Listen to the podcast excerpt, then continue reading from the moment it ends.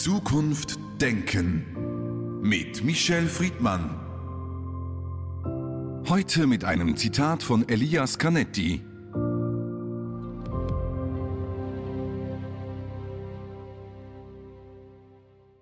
Manche Sätze geben ihr Gift erst nach Jahren her. Michel Friedmann. Migration ist immer noch eines der bestimmenden Themen in der europäischen Politik und im medialen Diskurs. Wir hatten Wahlen in den Niederlanden. Die Rechtsextremen haben zumindest mal die Wahlen jetzt gewonnen. Was für eine Regierung kommen wird, werden wir noch schauen. In anderen Ländern ähnliche Situationen. Der Trigger ist immer die Migration. Wie blicken Sie im Moment auf den Diskurs und die Diskussion, die politische zum Thema Migration, Asyl und dann letztlich auch Flucht? Es ist momentan jedenfalls eine Abwehrdiskussion nach dem Motto, und da überschlagen sich fast alle konservativen Parteien, selbst die Sozialdemokratie, auch in Deutschland, ähm, dass man abwehren soll. Man hat das Gefühl, dass äh, die Politik dem Populismus hinterherläuft nicht den Rechtsextremismus, aber dann doch schon den sehr ultrakonservativen Populismus, anstatt, äh, wenn man über Migration redet, immer mehrere Perspektiven zu betrachten. Wir wissen alle, gerade auch in Europa und erst recht in Deutschland, dass wir alternde Gesellschaften sind und dass beispielsweise die Generation über 50, man kann eigentlich schon sagen 40-Jährige, erleben werden, wenn die Population so bleibt, wie sie ist, dass sie ähm, ein ganz großes Problem haben werden, und zwar in allem, aber erst recht in Pflege, Alterspflege, Gesundheitsdiensten. Mit anderen Worten, wir sind wie kaum andere darauf angewiesen, dass Menschen in unsere Länder kommen wollen. Das nennt man dann geregelte Migration, man nennt das Einwanderungsland, man kann es nennen, wie man es will, aber man kommt nicht drum hinweg zu sagen, wir sind auf Menschen, die aus anderen Ländern zu uns kommen wollen, existenziell angewiesen.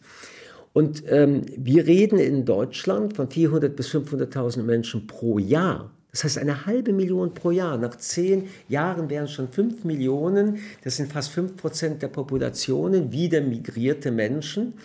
Und die Problematik, die zwischen dieser Abwehrrhetorik einerseits steht und dem Akquirieren von Menschen, die hierher kommen sollen, ist, dass diese Rhetorik, die wir anwenden, gerade die abstößt. Denn das sind qualifizierte Arbeitskräfte, das sind Menschen, die in andere Länder auch migrieren können und die suchen sich mittlerweile schon sehr genau aus, wohin gehe ich. Und ein anderes Problem bei dieser Diskussion ist auch die Sprache. Die meisten Länder können mit Englisch bedient werden, währenddessen, wenn sie in die Schweiz oder nach Österreich oder nach Frankreich und auch nach Deutschland kommen, erwarten wir von ihnen, dass sie eine zusätzliche Sprache können. Also einerseits eine Abwehr gegen irreguläre Migration, andererseits ein viel zu weniger Fokus, ein viel zu kleiner Fokus auf Migration, die wir uns sogar wünschen müssten. Jetzt prallt das aber schon auf eine Realität, die bei vielen Menschen eine ganz andere ist. Auf der einen Seite benötigen wir diese Menschen, sie nennen das Akquirieren. Auf der anderen Seite ist im öffentlichen Diskurs dieses Bewusstsein ja nicht den Menschen so in den letzten Jahren präsentiert worden, dass wir diese Menschen brauchen. Es gibt eine große Abwehr dagegen. Also da gibt es eine große Kontradiktion. Ja, es gibt einen großen Konflikt zwischen dem, was sein muss und dem, was die Menschen wollen. Aber letztendlich ist das natürlich auch eine Frage der politischen, gesellschaftspolitischen, medialen Rhetorik. Einerseits ist äh, zu verstehen, gerade nach den Bildern der letzten Monate, dass sich viele Menschen die Frage stellen, ist die Migration nicht etwas, was uns die Gewalt ins Haus bringt? Andererseits muss man dann doch auch rational dabei bleiben, dass die Islamophobie, es gibt neueste Untersuchungen in Deutschland, dramatisch ist. Das heißt, ähm, wer heute Moslem in unseren Gesellschaften ist, wird automatisch eins zu eins übertragen auf diese radikalisierten Muslime, die beispielsweise auf die Straße jetzt gegangen sind, Tod den Juden geschrien haben, eigentlich Tod der westlichen Zivilisation fordern. Nach allen Untersuchungen aber ist die Mehrzahl der Muslime, vor allem die, die schon seit langem Jahren bei uns leben, ganz anders drauf. Sie sucht eine Kooperation in den Gesellschaften, sie möchte sich integrieren in den Gesellschaften, aber erlebt den Rückschlag über das Vorurteil. Zweitens muss man festhalten, dass ähm, diese existenzielle Frage, dass wir Fachkräfte in unserem Land brauchen und dass wir endlich mal jüngere Leute brauchen, eine Realität ist, die, wenn wir sie nicht erfüllen, in 20 bis 30 Jahren der Untergang, jedenfalls der Wohlstandsuntergang und auch die Garantie, dass Menschen ähm, da sind, die arbeiten, beenden wird. Und äh, hier diese Auseinandersetzung zu führen, die Debatte zu führen und die Vor- und die Nachteile auch zu benennen, ohne Wenn und Aber, ist die Voraussetzung, dass ein gesellschaftspolitischer Prozess beginnt. Man kann sich ja über alles unterhalten. Man kann am Ende sagen, wir machen eine Quote für äh, Menschen, die nicht mal ins Asyl kommen, aber von denen wir wissen, dass sie Not brauchen. Übrigens in Deutschland ist das jetzt bei der Ukraine so. Die Menschen, die aus der Ukraine zu uns gekommen sind, haben überhaupt keine Rechtsgrundlage, aber es gibt ein sogenanntes Kontingent, eine Sonderregelung. Das war übrigens auch die Sonderregelung für die Juden aus der ehemaligen Sowjetunion. Man kann das gestalten, man kann die Asylfragen endlich mal regeln, und zwar wenigstens europäisch. Das kann, alles kann man das machen, aber am Ende bleibt es, wir brauchen auch Menschen, die aus einer anderen Religion, aus einer anderen Kultur zu uns kommen. Und äh, das sind eben doch Länder wie, äh, wie Indien, das sind doch Länder, in denen man äh, einen Überschuss von hochqualifizierten Leuten hat. Wenn aber wir uns davor drücken, die gesamte Diskussion mit allen Unterthemen zu führen und zuzulassen, dass es nur in eine Richtung geht, dann wird das für uns eine Sackgasse. Aber wenn wir beginnen zu differenzieren, es gibt ja die Arbeitsmigration, die war ja früher verpönt. Man wollte nur die, die auf der Flucht sind. Heute ist es genau umgekehrt. Man braucht nur die, die man wirklich braucht, und zwar in allen Stufen des Arbeitens. Auf der anderen Seite könnte man ja sagen, Sie haben vorhin mit Deutschland argumentiert, es ist ja ein europäisches Problem, dass die Gesellschaft überaltert ist, dass äh, Menschen gebraucht werden.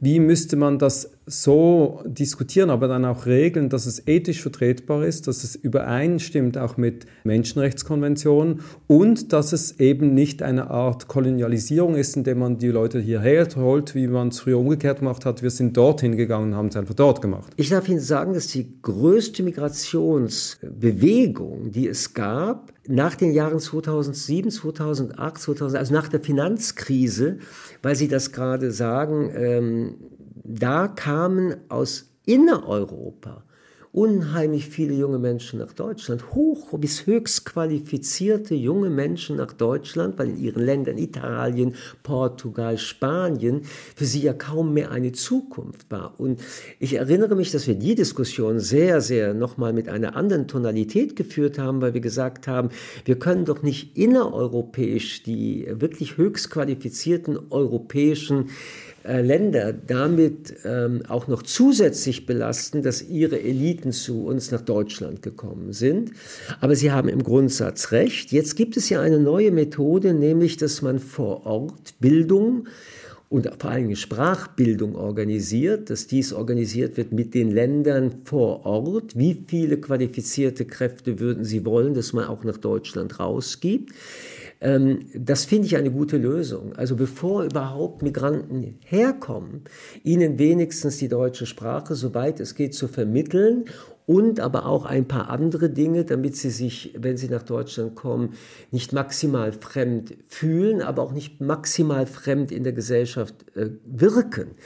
Aber wenn man sich nochmal die Zahlen anschaut, die alleine Deutschland braucht, andere Länder auch, also ich will es nochmal sagen, eine halbe Million pro Jahr, wird es wohl auf Kosten der Länder dann hinauslaufen, die tatsächlich diese jungen Leute bräuchten. Einziger positiver Aspekt, den ich mir da vorstellen kann, ist, dass wenn diese jungen Leute hier auch arbeiten, durchqualifiziert sind, sie aus ihrer sehr engen Sicht der nationalen Herkunft eine relativ internationale Sicht bekommen.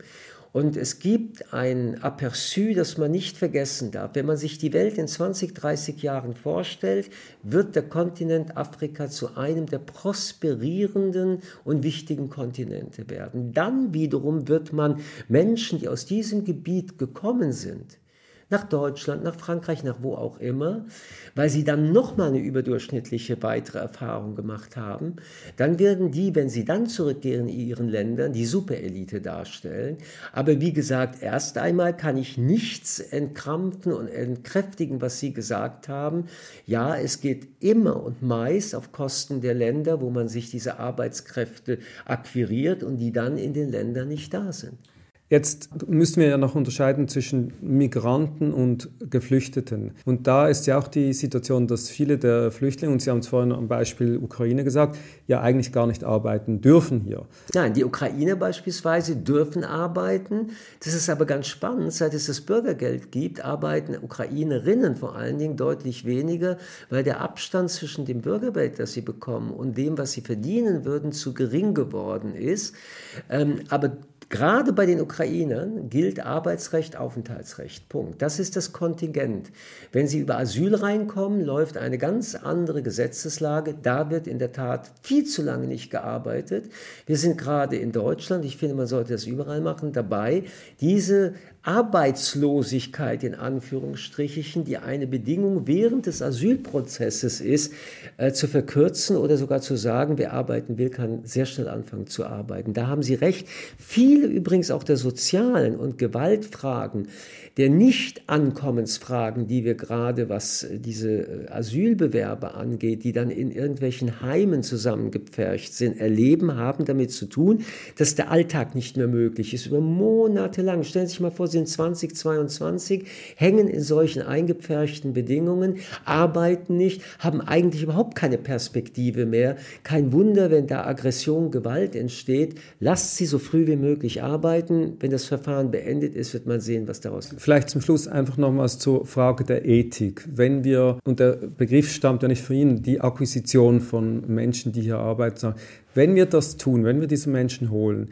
wie können wir das so tun? Auf der einen Seite, dass es ethisch vertretbar ist, aber auf der anderen Seite, dass wir nicht diesen Ländern dort die Menschen entziehen, die eben auch benötigt werden.